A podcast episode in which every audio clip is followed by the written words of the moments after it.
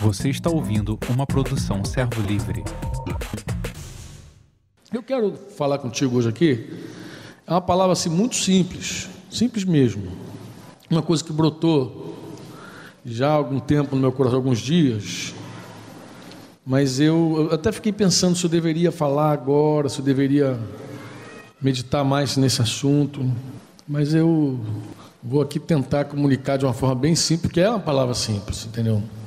Um dia os discípulos de Jesus chegaram a ele e pediram a ele para que Jesus ensinasse a eles também orarem, assim como os outros mestres faziam com seus discípulos. Eles queriam aprender a orar.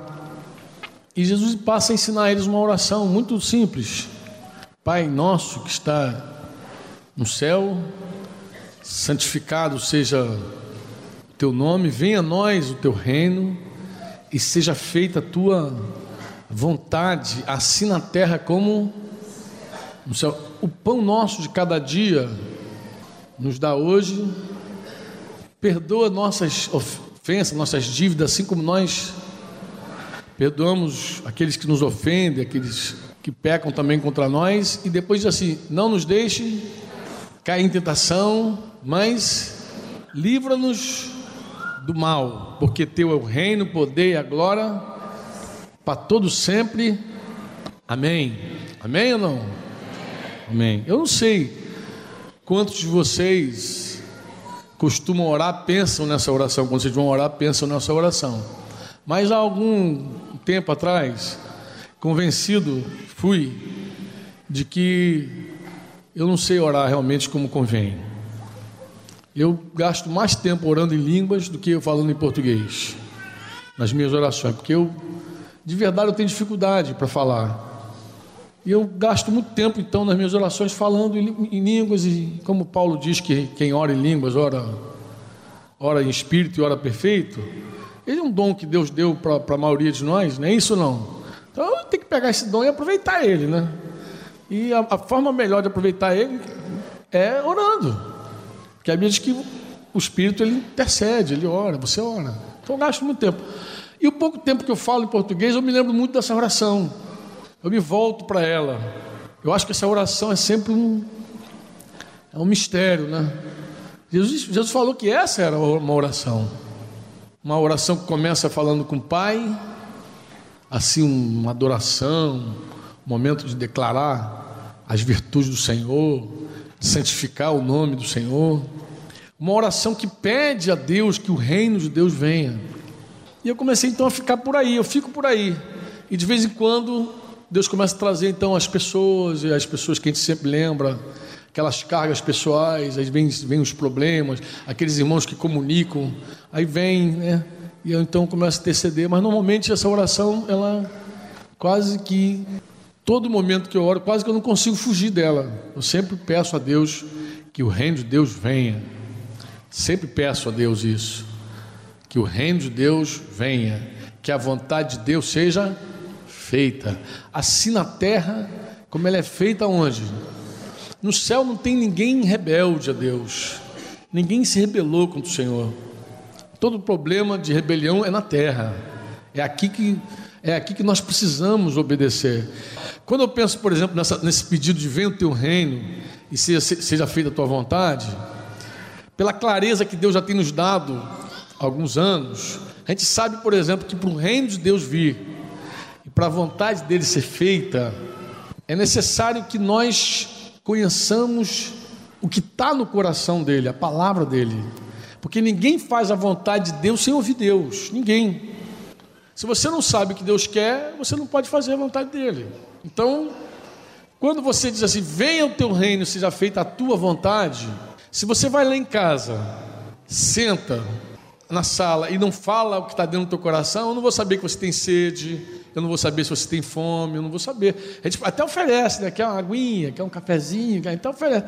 Mas se você tem alguma necessidade, é importante que você fale. Só depois que você fala é que eu sei a tua vontade. Então, na verdade, quando nós começamos a orar e dizer, Senhor, venha o teu reino e seja feita a tua vontade, nós estamos também, ao mesmo tempo, pedindo a Deus para Ele falar. A gente precisa conhecer, porque Os homens não vão se submeter se não souberem, eles têm que saber a vontade de Deus. A vontade de Deus compreende tudo que Ele quer e tudo que Ele também não quer, porque Deus também fala das coisas que Ele não gosta. Ó, isso eu não quero para você. Isso também é a vontade de Deus. A vontade de Deus é, é, é a soma da, do que Ele deseja e daquilo que Ele também não deseja para a vida de cada um de nós. Então, quer dizer assim, ó, faça a tua vontade. Você está dizendo assim, ó, faça tudo o que tu queres. Mas também está dizendo que não seja feito na terra aquilo que tu não quer. Que aquilo que não é a tua vontade não seja feito. Mas também, quando nós pensamos assim e oramos assim, nós temos que pensar que a vontade de Deus tem que começar em algum lugar. E normalmente esse lugar é onde? Onde é que começa o reino de Deus? Em nós. Você está dizendo assim, ó, você está declarando assim quando você ora, que o reino de Deus, que a vontade de Deus tem que começar em algum lugar e vai começar na tua vida, no teu coração. Ou seja, alguém em algum lugar precisa fazer o que Deus quer. Alguém em algum lugar precisa deixar de fazer o que Deus não quer. Então, a nossa oração é essa: a gente está pedindo, Senhor, venha o teu reino seja feita a tua vontade, não a minha.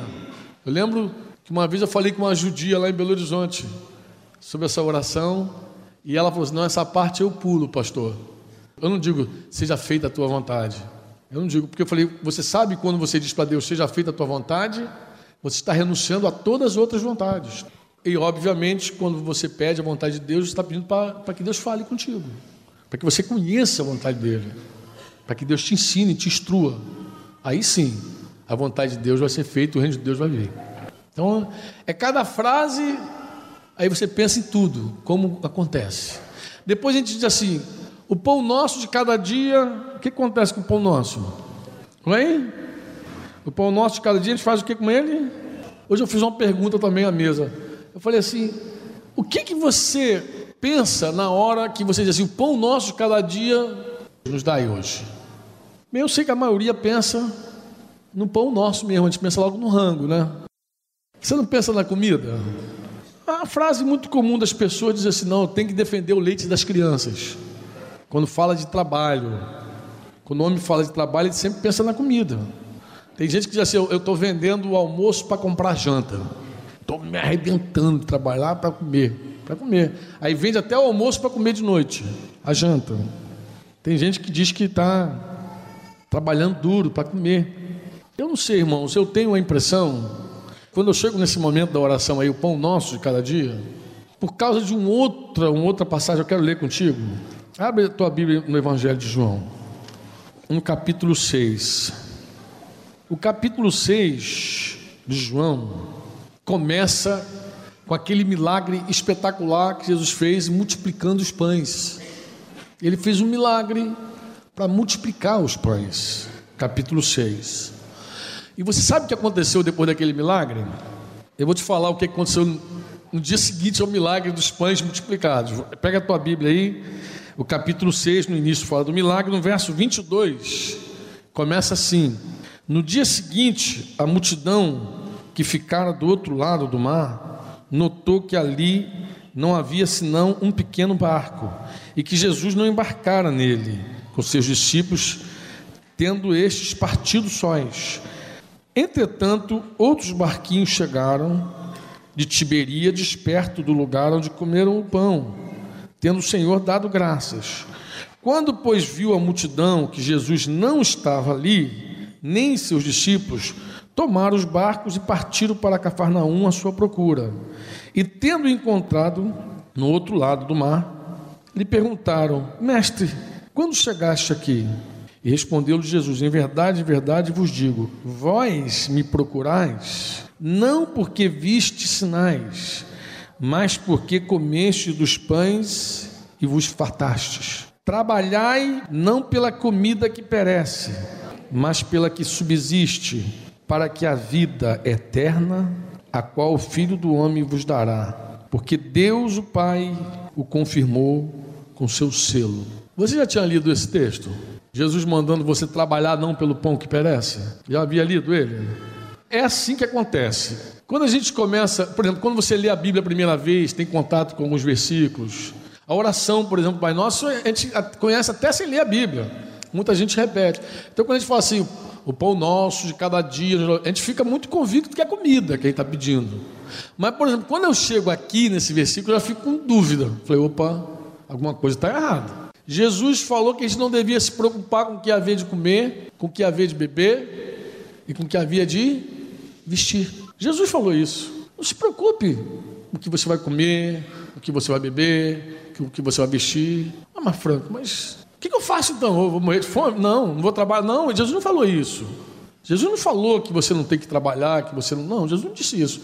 Jesus falou que o teu cuidado, que o que move teu coração não deve ser essa ansiedade, essa preocupação com o que vai comer, com o que vai beber, com o que vai vestir, como é que vai ser o dia de amanhã. Ele falou que basta para cada dia o seu próprio mal. Ele falou o seguinte: quem é que te dá vida? Quem é que mantém você vivo? Não, você tem convicção? Quem é que mantém você vivo? É o Senhor mesmo? Tá de brincadeira. É sério? Aí ele pergunta assim: o que é maior, a vida ou a comida? O que é mais importante para você? O que você come ou está vivo? Quem é que preserva o teu corpo inteiro? Quem você crê que preserva o teu corpo inteiro? Você crê mesmo que é o Senhor? Porque isso é fé, não adianta, às vezes a gente diz que é, mas na, hora a gente não crê coisa nenhuma. Ele perguntou assim: o que é mais importante para você, a tua roupa ou o teu corpo?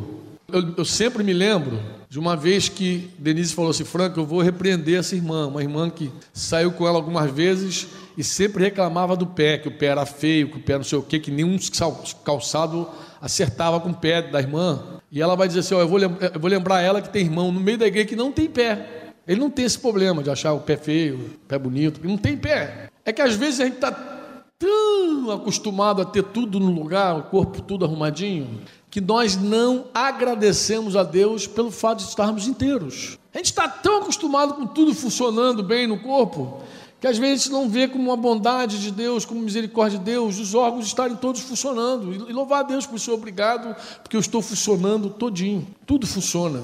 Mas eu, eu ouvi um testemunho de uma irmã uma vez que ela queria fazer pipi e não conseguia. E o desespero começou a crescer e ela foi passando tempo e ela não conseguia, até que ela lembrou do nome do Senhor e clamou o nome de Jesus e ela falou: Franco, eu dei glória a Deus quando o pipi saiu.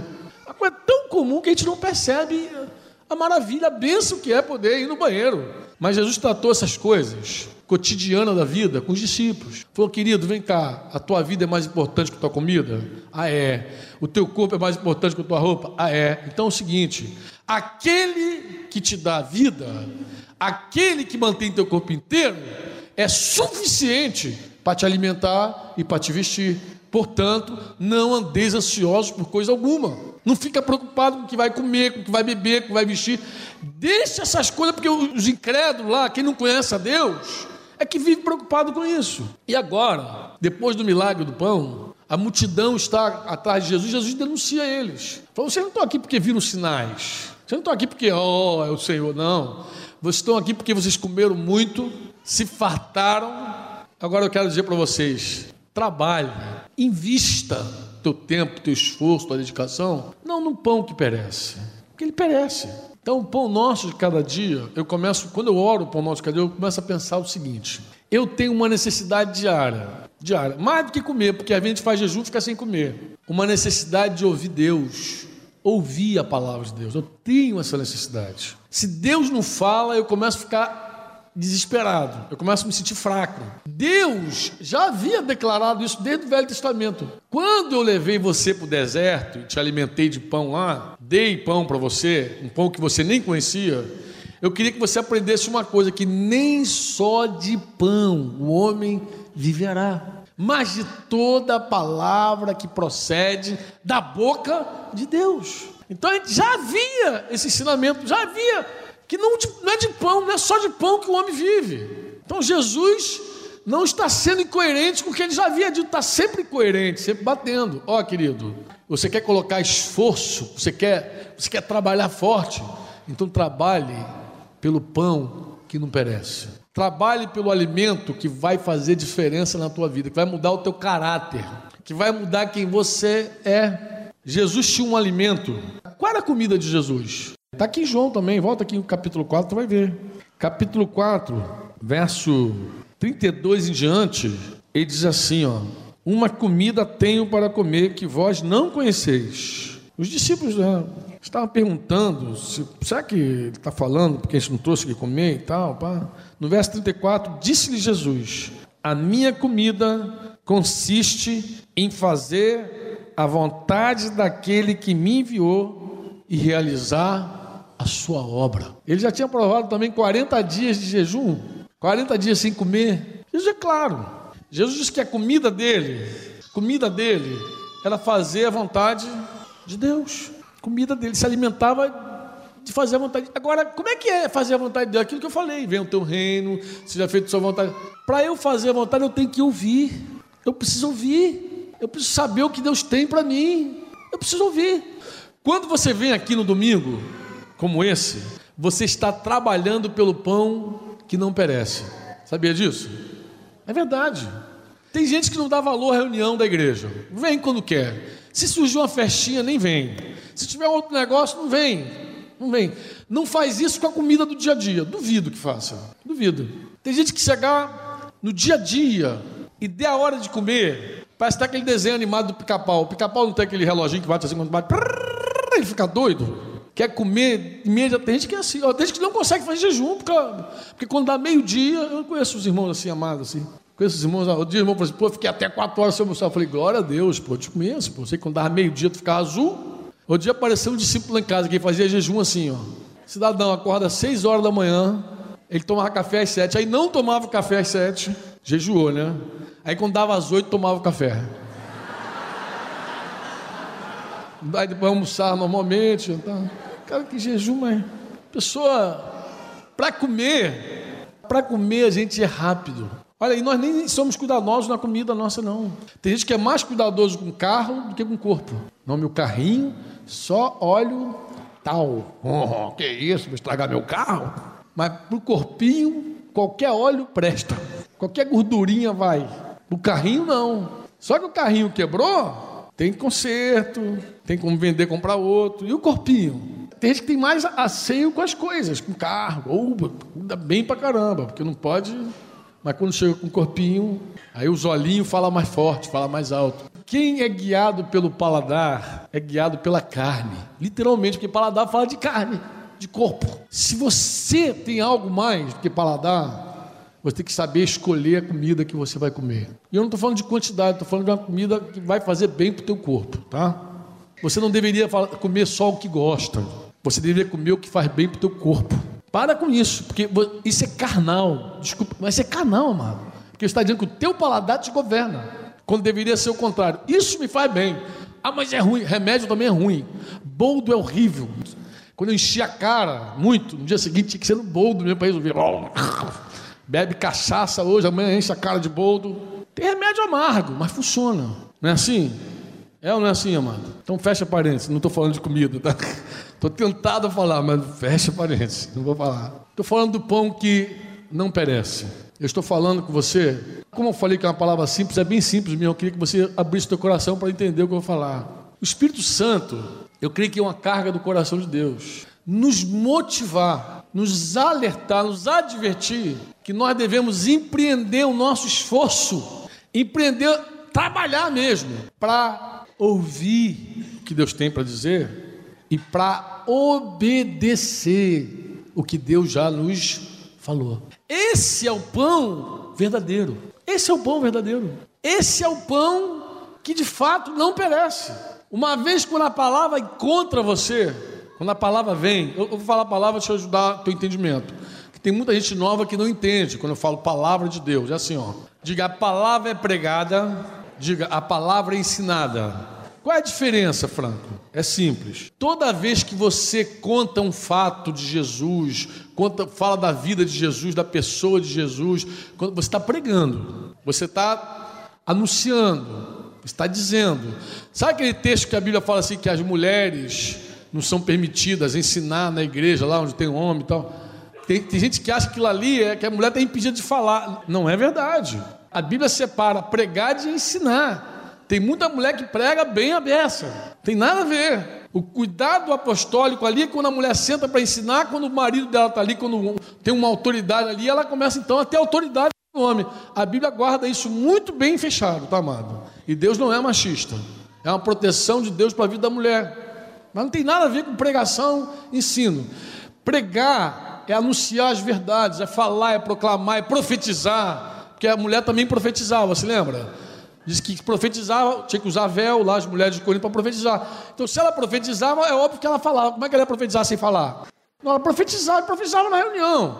O cuidado de Paulo ali era só o véu, que ele queria que usasse, que é um outro problema de costume. Mas vamos lá. A palavra pregada é aquela verdade, é o que a Bíblia chama de querigma. É a palavra, é a verdade de Jesus anunciada. Você falar do Deus é bom, Jesus é Deus, Ele salva, Ele cura, Ele liberta, Ele fez isso, fala, está fazendo assim, vai fazer assim. É Jesus, é Deus, amém. Amém. É, é a verdade bíblica. É quando você fala algo de Deus, do atributo de Deus. Você está falando das verdades, você está proclamando, você está pregando. Agora, ensinar do grego didaquê não é a mesma coisa que querigma. Até as palavras no grego são diferentes. Uma é querigma, outra é didaquê. Ensinar é outra coisa. Ensinar é você dar mandamento. Maridos, cadê os maridos? Amai vossas esposas como Cristo amou a igreja. Isso é um mandamento. Isso não é uma pregação. Quer ver? Um, os apóstolos, a escritura sempre mistura mandamento com verdade, porque uma coisa dá fé, a outra coisa gera obediência. Deu para entender assim? Ó? Eu digo assim para você, dá um exemplo. Diga comigo assim: Deus resiste aos soberbos. Diga, Deus dá graça aos humildes.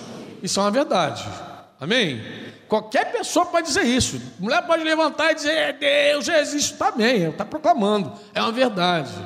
Agora, quando o apóstolo diz isso, ele também aproveita essa verdade para dizer, portanto, varões, ele está falando para os presbíteros ali, portanto, Humilhai-vos debaixo da poderosa mão de Deus, para que Ele, no tempo oportuno, vos exalte.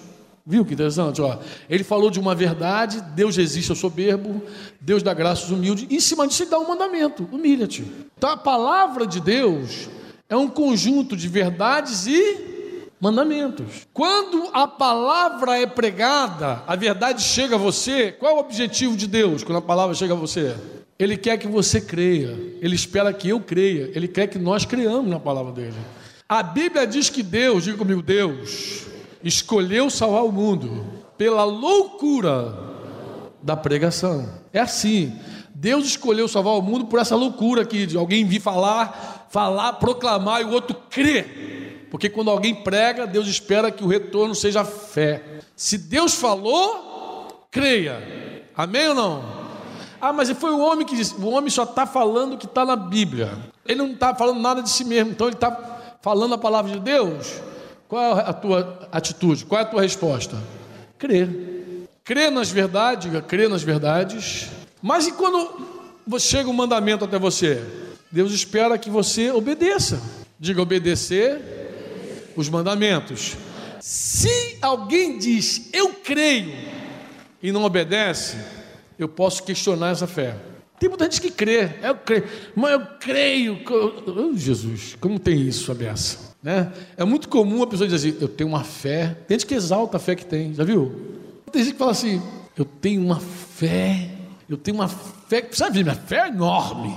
Você sabe detectar, você sabe descobrir de fato quando alguém tem fé. Sabe quando a fé se manifesta? Vou falar igual o Tiago agora. Tem gente que não gosta, mas vou falar. A fé se manifesta quando acontece a obra. A Bíblia diz que, assim como o corpo sem espírito, ele está morto, a fé sem obra está. Quer ver um exemplo? Vamos dar um exemplo aqui, joia. Vamos comer hoje a palavra do Senhor para todo mundo sair robusto. Vamos dar um exemplo bom. Você conhece aquele tipo que, que, que diz que crê em Jesus, mas não quer se batizar? Está esperando? Ah, estou esperando aí alguma coisa, vou preparar, sei lá, tem um monte de desculpa. Se a pessoa diz para mim, eu creio em Jesus, mas não me batizo, eu tenho direito bíblico de questionar essa declaração. Por quê? É simples, olha só. Você crê em Jesus como quê? Como um homem? Você crê em Jesus como o quê? Como um, um anjo? Um anjo palpiteiro que dá palpite? Ou você crê que Jesus é Deus, que Ele é Senhor?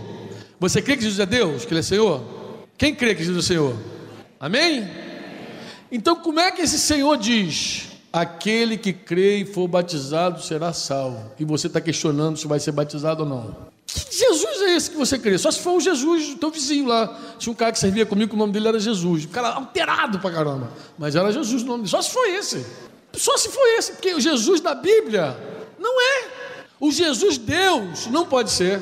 Porque Deus, ele fala e quem tem juízo obedece. E quem tem fé, mais ainda. Porque se eu digo assim, Jesus Cristo é o dono, Senhor é dono, é amo, Kyrios, né? A gente já aprendeu. Ele é o dono da tua vida? Então por que, que ele diz uma coisa e você não faz? Alguma coisa está errado. Ou você está desobedecendo deliberadamente o teu Deus, ou você não crê que Ele é teu Deus. Porque se você cresce, você ia fazer. É simples. Você vai no médico, aí o médico olha para você e diz: Olha, é o seguinte, cidadão, se você não parar de fumar, em três meses você morre. O cara pode querer morrer, suicida. Ah, que joia, vou morrer mesmo. Ah, me rebelar mesmo. Ou ele não acredita no médico. Você, o médico está mentindo para mim. Eu vou continuar fumando, vou viver mais uns 100 anos, porque meu vizinho lá chegou aos 89 fumando, mó charutão. Como é que eu vou morrer? Agora, se ele crê no médico, o que, que ele vai fazer? Parar ou se matar? Virar suicida, já não vou me matar. O médico falou, mas eu prefiro morrer. A vida está chata, beça, está ruim, vou morrer. Só se foi isso. Quando Deus fala, amado, ou você se rebela claramente contra Ele, ou você não crê no que Deus está falando e faz Ele um mentiroso. Por isso que a incredulidade é uma coisa tão grave na Bíblia. Os que creem serão salvos, diz a Bíblia. Os que não creem já estão condenados, diz a Bíblia. Porque quando um homem não crê, ele faz Deus mentiroso. Então Deus é mentira. Ou então, diz, ah, isso aqui é papel, papel aceita qualquer negócio, papel aceita tudo. Mas se alguém ousa dizer que crê, se a pessoa disser assim, não, eu creio que Jesus é Deus, eu creio na Bíblia. Meu irmão, se você crê, a tua dívida é grande. Porque se você crê, você tem que ser coerente com a tua fé. Deu para entender isso ou não? Deu para entender a diferença de, de querigma e de daquê? Deu para entender? Entendeu ou não? Ó, querigma é uma verdade. Diga comigo, Jesus é Deus. Diga, Ele é o Senhor. Agora, me dá um mandamento aí, se você está esperto. Dá um mandamento aí. Vou pegar um mandamento que quase ninguém gosta. Hospedai-vos uns aos outros sem murmuração. É um mandamento. Não andeis ansiosos, Denizete. É outro mandamento, de ruim de cumprir esse. Né? Ai, meu Deus. É mandamento, nem é opção. Não andeis ansiosos por coisa alguma. É outro mandamento. Tem uma coleção de mandamentos: orar sem cessar, orar pelos vossos adversários. Eu ontem encontrei um homem que ele é novo convertido e foi uma grata surpresa ouvir aquele homem que se converteu assim. Eu conheci esse homem, eu conheci esse homem há alguns anos. E ele tinha um problema sério comigo. Ele não, ele não gostava de mim, declaradamente, você percebia, né? Mas por outro, porque uma pessoa, um parente dele é discípulo, aí gente teve que estar junto algumas vezes. Mas ele se converteu e ele, ontem ele me contou sobre a conversão dele. Ele falou: Tu sabe, Franco, que há 10 anos que eu sirvo lá, servia lá na Umbanda, lá tal, no centro tal, tinha umas 80 pessoas, tal, pá. Mas aí um dia eu tô lá crendo que eu estava buscando a Deus, cria de coração, foi que eu estava buscando o Senhor. Eu tinha fé que eu estava ali para agradar a Deus, para servir a Deus, buscando o Senhor ali e tal. Só que um dia, Franco, chegou uma entidade lá no centro. E alguém falou: olha, vamos fazer uma fila aqui, porque chegou o cabeção mesmo, chegou aí, e todo mundo vai ter que bater cabeça para ele. Aí ele Diz que, como um bom obreiro lá, ele entrou na fila também, com a esposa dele, e falou assim: Pô, quem chegou aí? Quem, quem chegou aí? Começou a perguntar, porque ele não sabia ainda quem era o cabeção, o chefe tinha chegado lá para receber lá os cumprimentos. E aí alguém disse para ele assim: Não, é um Exu chamado Lúcifer. Aí ele: O quê? A história ele já conhecia, né? Quando o cara falou que era um Exu novo na parada, chamado Lúcifer, que era o cabeção da parada, ele disse que pegou a mulher dele e falou assim: Filha, eu não sei você, se você quiser ficar aqui, tu fica, mas eu vou embora, é agora, eu vou me mandar. Só que ele foi para casa e ficou angustiado, ele ficou com uma sensação de morte. Ele achou que não ia aguentar até domingo. Ele pensou assim: domingo eu vou a um culto, vou me entregar a Jesus. Mas ele disse que aquela pressão aumentou no peito dele, não aguentou, não suportou. E o que ele fez? Pegou o telefone, ligou para a irmã dele, que é cristã, e falou: Filha, é agora ou nunca, eu preciso de Jesus. Falou chorando. Eu preciso de Jesus, eu quero Jesus, eu recebo Jesus, como é que eu faço? Jesus tem que entrar na minha vida. Aquele desespero todinho. E se converteu ele. Mas o que, que ele falou que me chamou a atenção? Eu falei, e aí, amado, como é que você está? Não, eu tive na igreja tal lá, tive na igreja tal. Mas não fiquei lá, Franco, porque, cara, o pastor foi muito feliz comigo. Falei, é, o que, que foi? Falou, cara, tu não vai acreditar, cara. Ele falou assim: não, estou lá no culto, lá um dia, lá, casa cheia, duas mil pessoas, sei lá quantas. E o pastor falou que ia ter uma blitz, alguma coisa, SMTU, alguma coisa assim, com os carros lá. Em suma, era uma história parecida com essa aí que alguém, que era irmãozinho lá de dentro, avisou: olha, vai ter um negócio aí, cuidado, vigia e tal. E o cara então começou a pedir oração para Deus abater alguém. Eu acho que foi uma história assim: abater, humilhar, tirar, machucar alguém lá, entendeu? Pediu oração para. Aí ele virou e falou assim: Franco, eu não consigo imaginar alguém orando para Deus fazer o mal a outra pessoa. E na hora que ele falou, eu me lembrei dos mandamentos de Jesus. Ele falou: Senhor, falou para orar pelos inimigos abençoar aquele que vos maldiz. Mandamento. Agora vamos ser franco. Quantas reuniões de oração a igreja se junta para orar pelos inimigos, orar pelos que vos perseguem? Você lembra de orar pela pessoa que te fez mal? O que está fazendo mal a você? Você lembra? Você tem esse cara? Mas isso é mandamento, isso é palavra de Deus. Essa é a doutrina de Jesus. Ah, duvido. É? Abre a tua Bíblia, deixa eu mostrar. Abre lá em Mateus 7, no finalzinho. Mateus, só para instruir, principalmente você que é novo, você que está começando a caminhar com Jesus, é assim: o capítulo 5, 6 e 7 de Mateus é um sermão muito conhecido, que as, as pessoas batizaram de sermão do monte ou sermão da montanha. Muito conhecido. Esse sermão um dia me confrontou profundamente. Por quê? Vestia daquele jeito. E eu cria que aquela era a maneira de, de, de me vestir para agradar a Deus. E aquela era a forma de eu me conduzir. Quando havia culto para falar de costume, de roupa, de tudo mais, era chamado culto de doutrina. E no culto de doutrina se falava muito sobre como você se apresentar para o outro homem ver. Principalmente as questões e, e também para Deus, né? Deus queria você bem vestido, bem arrumado, tal, pá, pá. O que, que me confrontou, irmão? Vou te falar o que, que me confrontou. Abre o capítulo 7 de Mateus. Vamos lá para o finalzinho do capítulo 7 de Jesus. Jesus está explicando a importância de praticar a palavra, de viver a palavra. Não só conhecer, viver também. Quando ele termina, lá no verso 28 de Mateus 7, o que está escrito aí? De novo, quando Jesus acabou de proferir essas palavras, como é que estavam as multidões? De quê? Da sua quê? Da doutrina. Qual foi a minha crise? A minha crise foi o seguinte, pois, então isso aqui é a doutrina de Jesus. Onde é que começa a doutrina de Jesus? Lá no capítulo 5. Aí li o capítulo 5 todo, não vi nada de falando de roupa vi o capítulo 6 todinho, não tinha nenhum assunto de roupa, de costume, nada. E li o capítulo 7 teria nada, nenhuma nota de roupa. Nenhuma nota de roupa. Tudo que ele falou está relacionado ao homem com Deus, oração, adoração, serviço. Ao homem com homem, perdão, restituição. E ele termina dizendo assim: quem ouve e pratica, está construindo na rocha. Quem ouve e não faz nada, só ouve Está construindo na areia. É assim que ele termina o discurso dele. As doutrinas de Jesus não tinham nada a ver com aquilo que eu achava que era doutrina. Se eu dissesse a você assim, domingo que vem, nova doutrina agora, vamos vir de branco para a reunião. E o povo dá aquele amém, dá aquele aleluia! Amém. Seria problemático para você, semana que vem, vir de branco para cá? Uma blusa aérea, uma calça branca. Talvez já tivesse dificuldade de encontrar uma calça branca, um tênis branco, um sapato branco talvez tivesse problema, mas não é impossível resolver isso, é? É ou não? Mas se eu dissesse assim, bem, semana que vem, todos os maridos só vão entrar aqui aqueles que estão amando suas esposas como Cristo amou a igreja e deu sua vida por ela. As irmãs só passam por aquela porta aquelas que estão submissas em tudo aos vossos maridos. Os filhos só sentarão nessa cadeira vermelha aí aqueles que obedecem em tudo aos vossos pais. Reunião vazia, né? Essa, né? Esse é o problema. Se a doutrina do homem, a gente dá um jeito, a gente resolve. Mas se a doutrina de Deus, meu irmão, só tem um jeito: indo a Deus. Só tem esse jeito.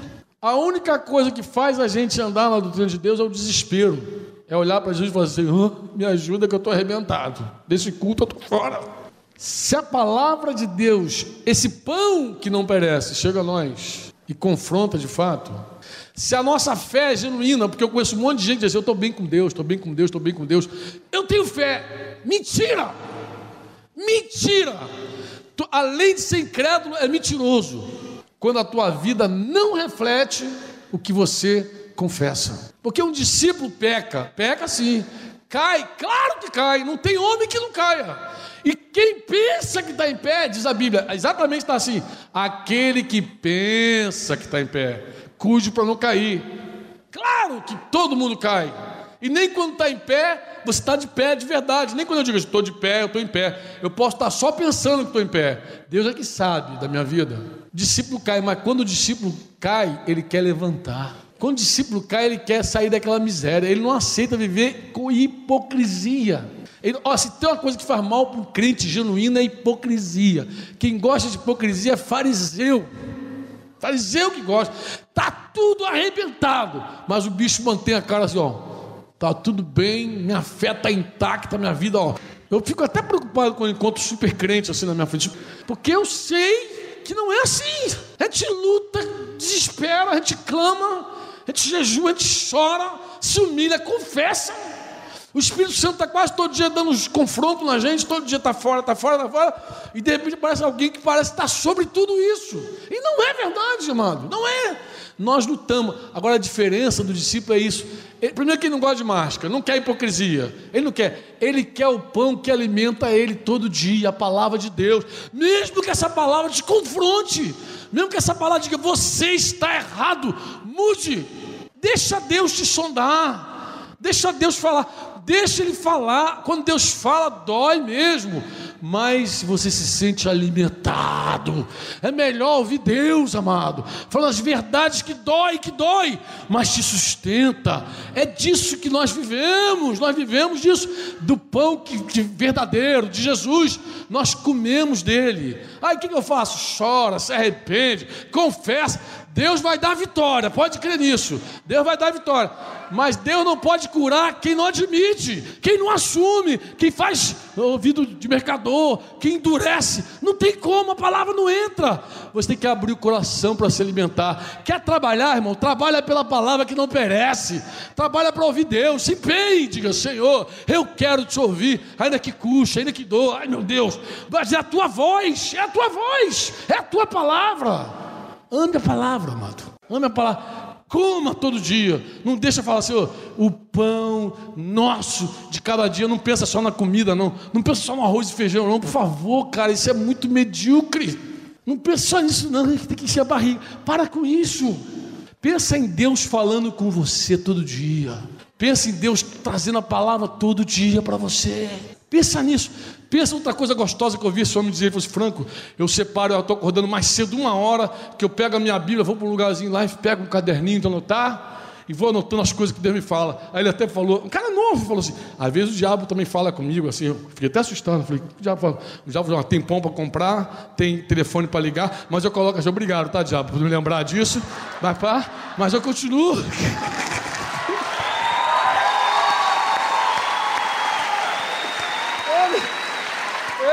Abençoou. Ele me abençoou pra caramba. Quando terminou a conversa, eu falei, cara, você me edificou tanto hoje. Ele, não, mas você que me edificou. Eu falei, que nada, cara. O que eu falei para você aqui foi muito pouco. Que bom te ouvir. Novinho, querendo ouvir Deus. Todo dia querendo comer o pão de cada dia dele. Todo dia, não abre mão. Eu fico pensando, irmãos. Tem gente que come aqui uma vez por semana. Quando vem a reunião, se faltar, ficar 15 dias sem comer. Tem gente que come no grupo caseiro. Quando, quando vai, às vezes quando não vai, não come. Mas quando o assunto é o pão que perece, meu irmão, ele é empenhado. Acorda de madrugada, acorda a qualquer hora, faz qualquer negócio. A fila do pão que perece é enorme, é grande. Se falar ali está dando, o negócio é, uh, vou para lá sete horas, daqui a quatro, tem que dormir lá à noite, vai à noite. Uma noite antes, dorme na fila, fica lá. Não, Deus tem que me abençoar aqui, o negócio aqui. Querido, a Bíblia chega a dizer que aos seus Ele dá enquanto dorme. Ele chega a dizer isso. Creia, confia no Senhor, teu Deus. Confia nele. E busque ouvir o que Deus tem para você. Busque, olha, amados, eu tenho uma palavra para o teu coração. Primeiro, Deus quer prosperar essa igreja. Como é que você sabe disso, Franco? Porque Deus está falando muito de oferta entre nós. Se Deus está falando para você dar, é porque Ele quer te encher de bênção. Agora, outra coisa que eu tenho certeza: Deus quer se revelar a nós. Deus quer falar coisas que ainda nós não ouvimos, coisa que nós não sabemos ainda. Deus quer falar. É tempo de ouvir o Senhor. É tempo de ouvir. Você tem disciplina para tanta coisa, desde que não abre mão da novela. Não, minha novela, não posso perder um capítulo da novela. Mas, meu Deus, como perde de Deus, como perde do Senhor. Você poderia tranquilamente, estou falando uma boa, amado, e lendo, às vezes não tem tempo para ler, não tem tempo para ler, mas você dirige, às vezes horas, sai longe, mete um CD de mensagem, testemunho, vai ouvindo, meu irmão, vai ouvindo, vai se enchendo da palavra de Deus, porque Deus fala contigo, Deus fala nas entrelinhas com você, Deus fala aquilo que o pregador não falou, Deus nem precisa de pregador, mas você tem que se aplicar. Por isso você tem que trabalhar. Você tem que dedicar mesmo, ser empenhado mesmo. Não falta reunião, não. Não seja negligente, não, amado. Esse ajuntamento aqui é um ajuntamento para adorar a Deus, amém? Para louvar a Deus, amém? Mas também para ouvir Deus, você pode dizer amém? Deus também fala aqui, fala, amado. Fala. Vou terminar assim, ó um texto que outro dia falou muito ao meu coração, muito forte, falou assim: ó, quando você for preso, Jesus falou assim, quando te prenderem, quando colocar você lá diante das autoridades, não se preocupe com aquilo que você vai falar, porque no dia certo o meu espírito vai estar lá e vai falar pela tua boca. Você crê nisso? Crê mesmo? Esse texto me chamou a atenção assim. Quantas vezes o Espírito fala pela nossa boca? Porque o Espírito não vai falar só naquele dia lá do, aperto. O Espírito Santo fala continuamente pela nossa boca. Fala no relacionamento, fala no confronto, fala no grupo, fala no púlpito. Ele fala continuamente. O Espírito Santo está sempre falando. É que a gente tem a impressão que só naquele dia do aperto, naquele dia que a gente enfrentar uma autoridade, o cara cobrar a tua vida e falar assim: nega ou morre. Não, naquele dia o Espírito Santo vai vir sobre mim e aí eu vou profetizar, vou falar: não, irmão, o Espírito Santo vem sobre você todos os dias. Ele fala a todo momento, ele está sempre comunicando a vontade de Deus. Em vários momentos, às vezes de conversas, irmãos, o Espírito Santo vem e fala. E quem é usado por Deus sabe. Isso não fui eu que falei. É assim ou não é? Senhor, essa ideia não é minha, é muito boa para ser minha. Eu conheço as minhas ideias, minhas ideias são horríveis. Essa luz é tua. Irmão, continua. Ó, quem anda com Deus sabe que eu estou falando aqui é verdade. Sai inspirações do céu, vem coisa lá das entranhas, vem coisa que você não sabe. E aí você vai vendo que o Espírito Santo falou. Falou no aconselhamento, falou num grupo, falou numa reunião pequena, falou numa reunião grande, mas o Espírito Santo está sempre falando. Às vezes fala no rádio. Liguei o rádio. Minha mãe, quando foi batizada com o Espírito Santo, disse, liguei o rádio, o Espírito Santo.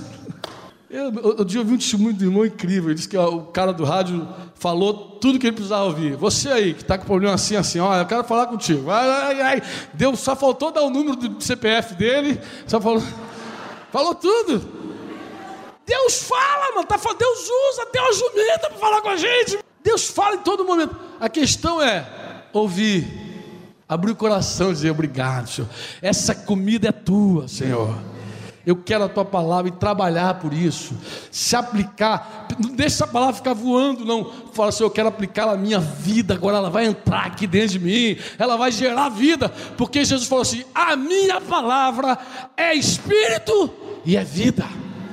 Isso que ele diz, está lá em João também. A minha palavra é espírito e vida. Amém ou não? Diga, a minha palavra é espírito e vida. Isso que Jesus falou, espírito, porque você é pneuma, você está vazio, você precisa ser cheio. O espírito é que dá vida para você. Ele te levanta. Quando Deus fala, os mortos se levantam. Quando Deus fala, os surdos ouvem. O cego vê. Isso acontece todo dia, amado. Todo dia Deus tem falado. O pão nosso de cada dia, Deus tem nos dado todo dia. Lamentavelmente, desgraçadamente, muitas vezes Deus fala e a gente não quer ouvir. A gente não atende, a gente não trabalha por esse pão. Se aplica outra coisa, duas horas na frente de televisão, fica lá mole, três, quatro, tem gente que fica até cinco horas, mole, mole, mole. Mas vai deixando a palavra de Deus de lado, vai deixando o verdadeiro alimento de lado. Aí depois não sabe o que é está fraco. Que está fraco, sentindo a fraqueza assim. Está tá fraco, tua fraqueza que você não come de Deus. Come dele. E tu vai ver, mesmo na tribulação, você vai estar fortalecido na força do poder de Deus. Oh, aleluia. Vamos terminar aqui com Efésios 6 aqui. Quanto ao mais, sede fortalecidos no Senhor e na força do seu poder, revestivos de toda a armadura de Deus, para poder ficar firme contra a cilada do diabo, porque a nossa luta não é contra o sangue e a carne, e sim contra os principados e potestade, contra os dominadores deste mundo tenebroso. Amém? Contra as forças espirituais do mal nas regiões celestes. Aí ele começa a falar da armadura todinha aqui. Diga comigo, quanto ao mais, sede fortalecidos no Senhor e na força do seu poder. Agora, aqui no finalzinho, vamos ver o finalzinho. Ele diz assim: verso 18: Com toda oração e súplica, orando em todo o tempo no Espírito, e por isso vigiando com toda perseverança e súplica por todos os santos, e também por mim, para que me seja dada, no abrir da minha boca, a palavra, para com intrepidez fazer conhecido o mistério do Evangelho, pelo qual sou embaixador em cadeias, para que em Cristo eu seja ousado para falar, como cumpre fazê-lo. Deus escolheu salvar o mundo pela palavra pela loucura da pregação. E Deus fala, fala por homens, fala por mulheres. Deus fala. Deus pode alimentar o teu espírito hoje. Você pode sair daqui alimentado hoje. Se você não considerar essa reunião mais uma. Se você ouvir o que Deus tem e comer o que Deus tem para você. E vou desafiar você, tá, amado? A fazer como aquele novo convertido. Amanhã você não vai se contentar com o pão de hoje, não. Tu vai ouvir Deus amanhã também. Na terça-feira, tu vai buscar Deus de novo e vai dizer: Senhor, o pão nosso de cada dia, eu quero, eu quero, eu quero, eu quero ouvir tua voz de novo. Eu preciso te ouvir. Aí na quarta-feira você vai fazer a mesma coisa. Na quinta-feira você vai fazer a mesma coisa. No sábado, e quando você chegar aqui no domingo, tua cara vai ser outra. Não vai ser uma cara desnutrida, assim, ó. Vai ser uma cara de quem comeu a semana inteira o pão. Agora, para isso, você tem que se empenhar e trabalhar. Amém? Se empenha, trabalhe, obedeça, tenha o teu lugar reservado, separe tempo, dedique tempo, dedique o tempo. Eu te desafio a dedicar um tempo para Deus, porque você vai ver a glória de Deus. Você pode dizer amém? Amém? Podemos orar? Você ouviu uma produção Servo Livre.